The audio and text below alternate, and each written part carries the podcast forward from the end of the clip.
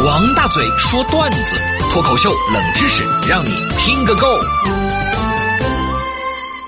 大嘴巴王鹏上台鞠躬，我们和大家欢乐开说了。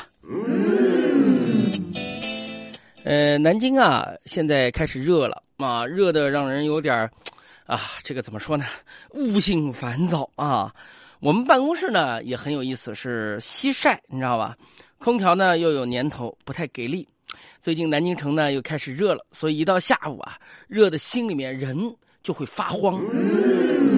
怎么办呢？我就网购了一个小电扇，但是呢劲儿太小，你看我坨又大，是吧？比不上空调凉快。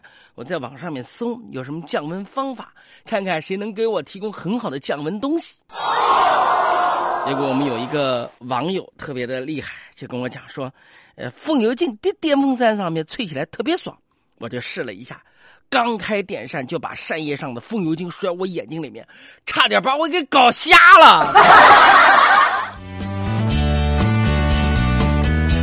所以有人就讲了说，大嘴巴王鹏，你现在看看你是不是有点这个水逆是吧？有点不不吉利啊，或者说是怎么讲呢？就是有点不顺，反正就是这个意思吧。呃，我就觉得真的是这样。你看昨天晚上和几个朋友小聚，对吧？高兴多喝了几杯，可能是喝的急了，走的时候呢，酒劲儿正好上头，哎呀，走路都不稳呐，哎呦！于是哥几个呢陪我在路上面打车，那在哪里聚的呢？在这个中山陵一带聚的，中山陵一带呢，这出租车其实也不少，但是呢没车停，我们在路边站了大半个小时，终于发现原因了。你们知道是为什么吗？大半夜，两个朋友，一个穿了一个一身到脚的黑衣服，一个穿了一个一身到脚的白衣服，中间架了一个我。这得亏没戴个牛啊马的面具啥的，要不然的话，没有人报警，也有人会大喊有鬼呀！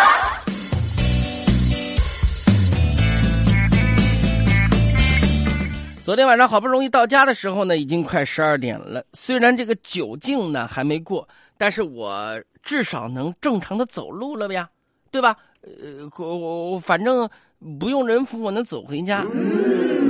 进小区之后啊，我发现前面有个男的，哎呀，鬼鬼祟祟的在我家楼下转悠。当时我的警惕性就上来了啊！你说这么晚了，他想干嘛？一看啊，就不是个好人。于是我。几步跑过去，一书包把他轮翻在地，刚要掏手机报警，发现他是到我们小区里面来送外卖的。我觉得我短时间内是不是我我在这个小区里面就不要在家里面叫外卖了？